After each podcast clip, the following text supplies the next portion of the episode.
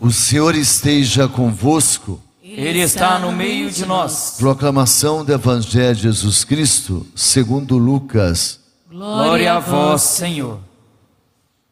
Capítulo 8, na página 1357, 16 a 18. Lucas capítulo 8, 16 a 18.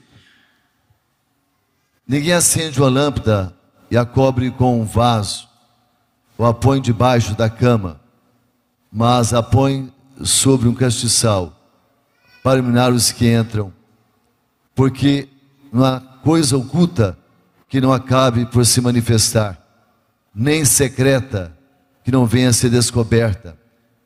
Vê depois como é que ouvis, porque ao que tiver lhe será dado, e ao que não tiver, até aquele que julga ter lhe será tirado.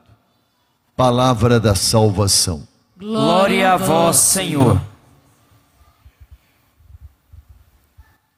Meus queridos irmãos, minhas irmãs, palavra de Deus que nós ouvimos, a primeira leitura, narra para nós um fato que nos faz entender que Deus é capaz de mover até mesmo os corações daqueles que não acreditam nele, para que a sua obra aconteça. Nós sabemos que o povo de Israel ficou escravo na Babilônia. E quando Ciro assume o poder, ele devolve ao povo de Israel a liberdade para voltar para casa. E ainda faz mais. Ele move a população no seu edito para que colabore materialmente com os judeus para que eles possam reconstruir o templo do Senhor. E esse gesto de Ciro foi percebido como um movimento provocado pela força do Espírito Santo. E se Deus é capaz de mover para reconstruir o que estava destruído, até o coração de quem nele não crê, imagine o que Deus pode fazer com um coração que crê. Com um coração que escolhe amá-lo e segui-lo. Por isso nós somos chamados a nos aproximarmos do Senhor com esta disposição de que Deus possa servir-se de nós para nos salvar. Porque Santo Agostinho nos lembrava que Deus, para nos criar, não precisou da nossa opinião. Nenhum de nós escolheu existir. Nenhum de nós escolheu como nascer. Onde? Nós existimos por pura vontade de Deus. Mas Santo Agostinho diz que este Deus, que nos fez sem precisar de nós, não nos salvará, se nós não permitirmos. Porque o amor de Deus é tão inteiro, que Deus nos deu a condição da liberdade, porque só se ama na liberdade. Um escravo nunca amará verdadeiramente o seu dono, porque ele sempre será movido pelo medo, pelo receio e pela dependência. Mas aquele que é livre e que entende que é capaz de viver fora da influência daquele outro, ele tem que escolher, por amor, viver na influência de Deus. Deus faz isto, porque somente através da experiência de amor, dado e recebido, nós somos capazes de conhecê-lo. Nós somos capazes de nos compreendermos e nos encontrarmos em Deus, para que a nossa vida tenha sentido. E a nossa vida é um lugar do encontro com Deus. O templo no Antigo Testamento sempre foi compreendido como lugar aonde Deus se manifesta, aonde Deus desce do céu e aonde o ser humano estabelece com Deus um contato através da sua oração. Ter um tempo destruído para o povo de Israel é não ter um lugar aonde ir ao encontro do Senhor. Um lugar que nos garanta que Ele está ali. Então a reconstrução do templo é a reconstrução da nossa capacidade de entrarmos na presença de Deus como adoradores e de, na presença de Deus, sermos transformados pela força do seu amor, pela força do seu espírito. Por isso, se a primeira leitura fala da reconstrução do templo, reparem que as pessoas vão espontaneamente se oferecendo. Nós queremos reconstruir o templo. Pessoas que deixam a sua casa na Pérsia, Pessoas que deixam as suas plantações e voltam para a Judéia, para uma cidade destruída, em escombros, como estava Jerusalém.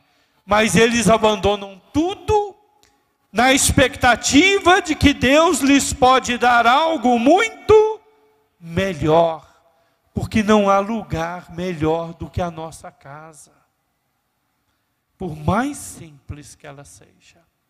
E a nossa casa, gente, é o coração de Deus. E nós estamos inquietos, nós estamos tristes, nós estamos incomodados, enquanto não encontrarmos este lugar. Santo Agostinho dizia isso Deus nos fez para Ele triste, inquieto, insatisfeito está a nossa alma, enquanto não se encontra com Ele, não se encontra nele. Reconstruir o templo é reconstruir a nossa capacidade de entrar na presença de Deus. Por isso a reconstrução do templo passa pela reconstrução da vida. Por que, que o povo foi para o exílio? Por que, que Jerusalém foi destruída? Porque o povo rejeitou Deus. Porque o povo preferiu o pecado. E por isso a consequência foi a perda daquilo que lhes era tão importante. Então, depois deste tempo no exílio, o povo tem a oportunidade de se arrepender. Então, nós começamos a reconstrução do templo que às vezes é o nosso corpo, é templo de Deus. Os nossos relacionamentos, o matrimônio é templo de Deus. A família é templo de Deus. Nós começamos a reconstruir o templo a partir de uma conversão. A partir do momento em que a gente abandona aquelas nossas atitudes, aquelas nossas escolhas que vão transformando os nossos relacionamentos, a nossa saúde e a nossa vida familiar em uma ruína.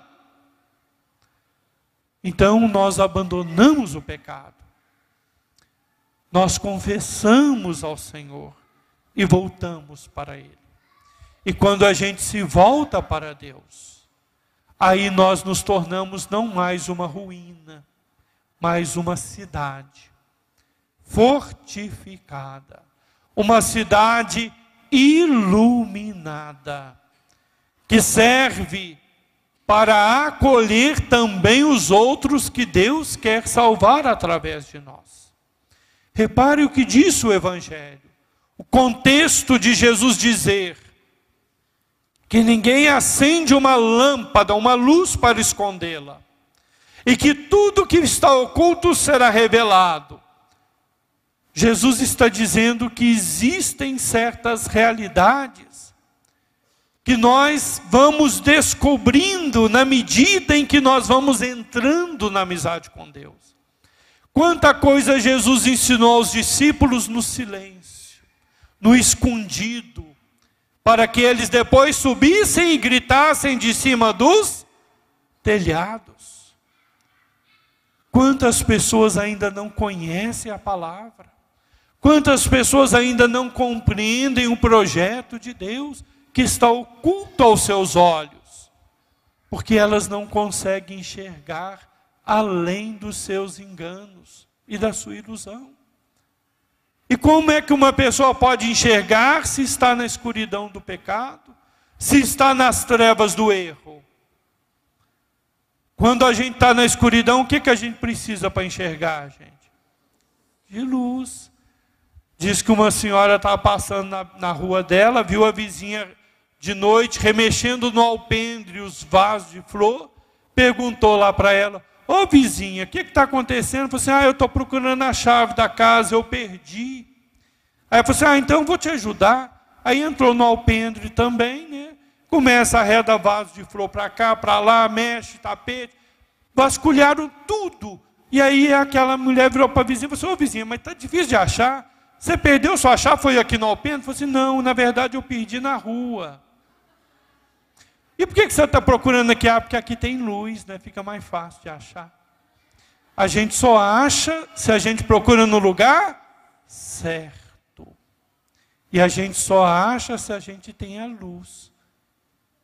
Então, não adianta ter uma grande luz num lugar se essa luz não estiver dentro de nós. Porque onde que a gente se perde de Deus? Primeiro é aqui dentro. O que a gente põe na mão sai do nosso coração. Não adianta ter tanta coisa iluminada e bela do lado de fora, se dentro de nós ainda estamos nas trevas. É preciso buscar esta luz. E Jesus vai nos mostrar que essa luz existe. No batismo nós recebemos, que é o Espírito Santo. Então o Senhor, Ele quer nos transformar, Ele quer nos restaurar, fazer de nós, às vezes, um, que éramos um pavio apagado, ou um pavio trêmulo, uma luz viva, para que nós sejamos no mundo um sinal daquilo que Deus é capaz de fazer na vida de quem se converte.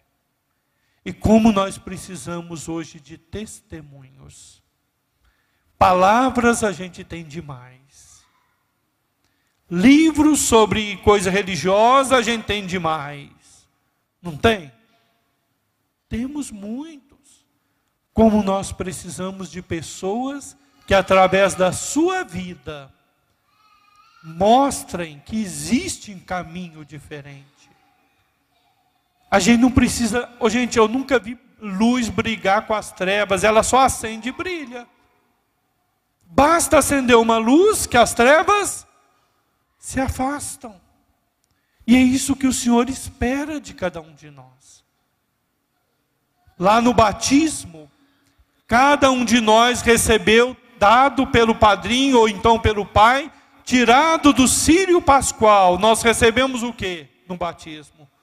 uma luz, uma vela acesa.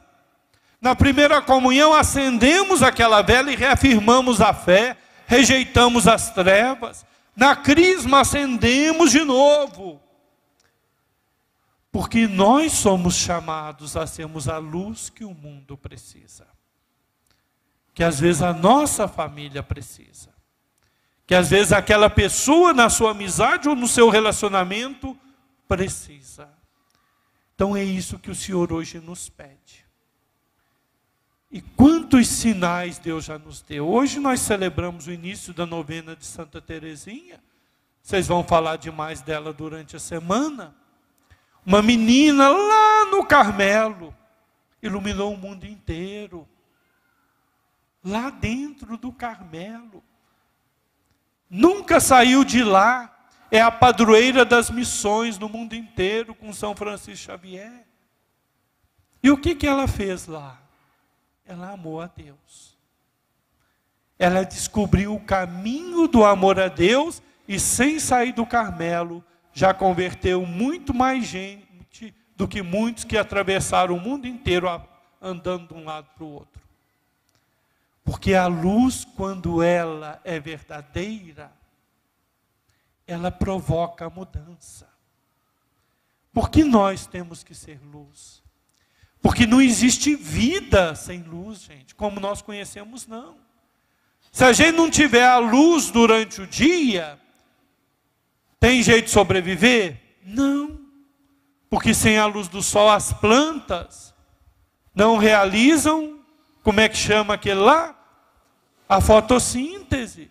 Se não realizar a fotossíntese, não tem clorofila, não tem oxigênio. Olha o que sem luz não há vida. E às vezes é preciso uma pessoa iluminada para oxigenar um ambiente que está sem oxigênio. Às vezes é uma pessoa na família como uma plantinha que vai absorvendo aquele gás carbônico e devolvendo oxigênio através da sua espiritualidade. Quantas famílias eu já vi de uma criança que nasce doente com graves problemas, e é aquela criança o instrumento de conversão de uma família inteira. Porque a criança precisa fazer alguma coisa, não basta ela estar ali. E nós também devíamos ser assim. E outro exemplo que nós temos hoje é de São Padre Pio. Um homem que foi uma verdadeira luz um grande exemplo e modelo para nós. Um sacerdote que nos ensinou esta fidelidade à igreja, que é a fidelidade à nossa família. Por que a igreja? Porque nenhum de nós se salva sozinho. Nós não fomos feitos para viver sós e nem nos salvarmos sós. Eu costumo dizer, a gente chega no mundo nos braços das pessoas, não é assim? E a gente sai do mundo como? Defunto. Carregado dos braços dos outros, não é assim? Ou você já viu defunto sozinho para a cova? Vai não. Um animalzinho, um cachorrinho nasce, depois de uns 30 dias desmamou, vai embora e nem olha para trás, olha.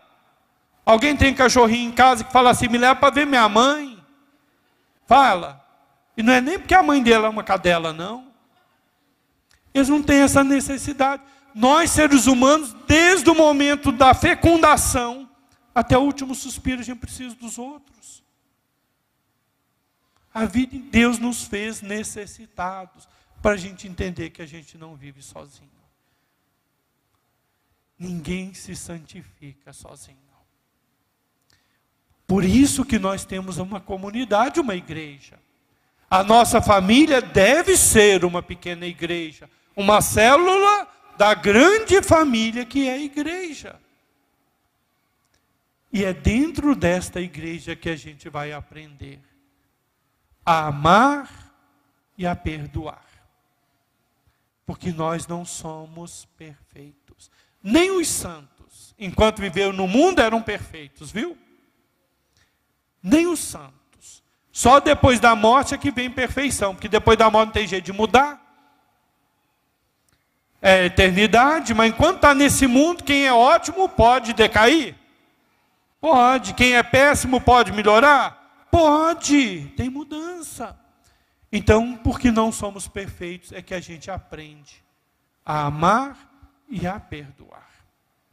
E isso que o Padre Pio tanto ensinou com o seu jeito de acolher as pessoas, de perdoar as pessoas no confessionário. Nem mesmo quando ele foi perseguido, por causa dos problemas lá na ordem, nem assim. Ele se revoltou, ele se perdeu da paz, mas sempre confiou nos desígnios de Deus. E ele nos ensina também a nos importarmos uns com os outros.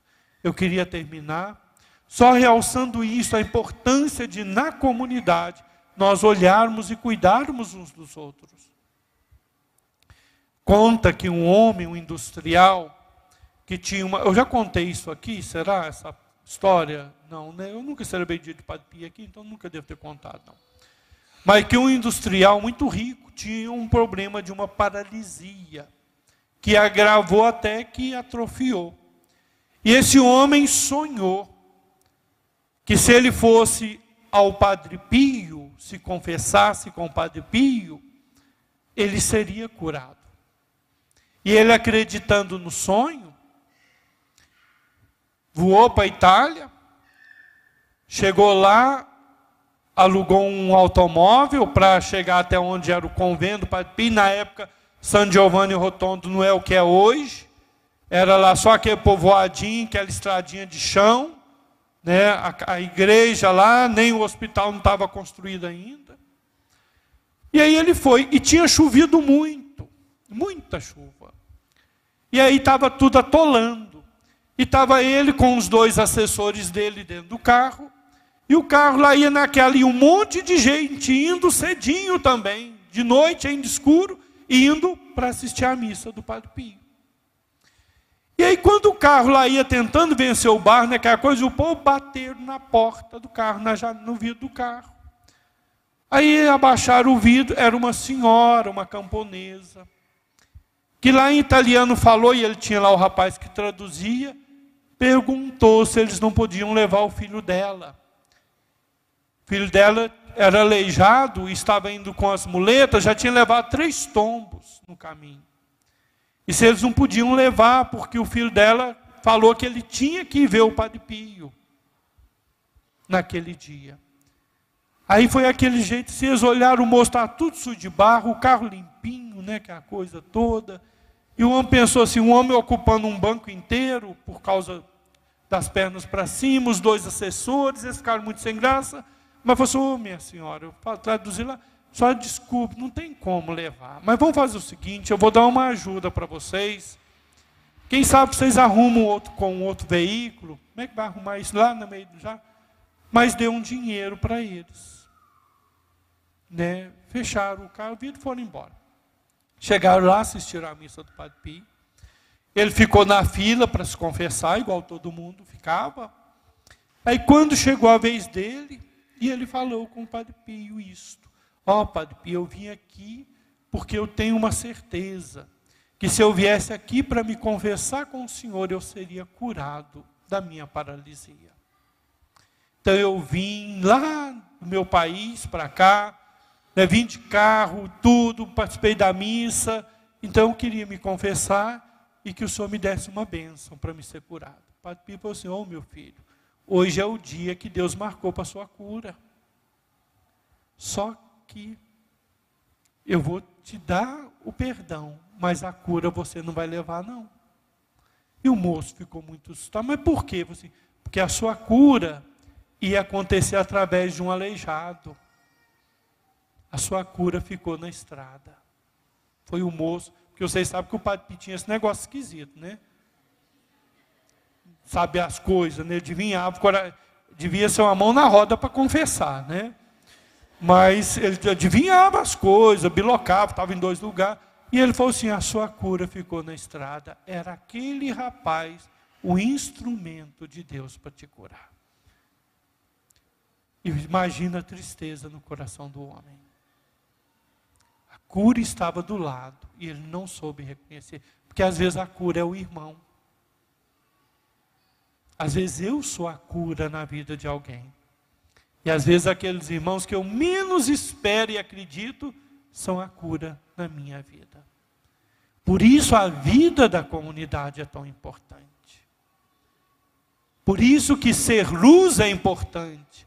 Mas se a gente juntar um monte de luzes, a gente vai iluminar o mundo inteiro. Eu gosto muito quando na crisma, é quando eu, peço para acender as velas, e geralmente eu peço só os da frente acendem, e depois eles vão passando a luz. É bom a gente ter a luz acesa, mas muito melhor é a gente passar a luz para frente. É desse jeito que a gente vai iluminar o mundo. É desse jeito que a gente vai restaurar o mundo, gente. É desse jeito que a gente começa a restaurar a nossa família também. Peçamos hoje, então, pela intercessão de São Pio, que ele nos dê esta visão da fé, esta visão do coração, para nós enxergarmos os meios que Deus está usando para a nossa salvação, para a nossa cura e a libertação, e às vezes para a salvação de outras pessoas, que Deus nos escolheu para sermos instrumentos na vida dela. Convido então neste momento a fazermos mais um instante agora de silêncio. O que, que seu coração sente vontade de dizer a Deus diante dessa palavra que nós ouvimos? O que, que você sente agora um apelo? Qual é a palavra que está surgindo? Então, no seu coração, converse com Ele. Diga a Ele sem medo. Expresse a Ele esta tua necessidade, esse teu desejo, esta realidade.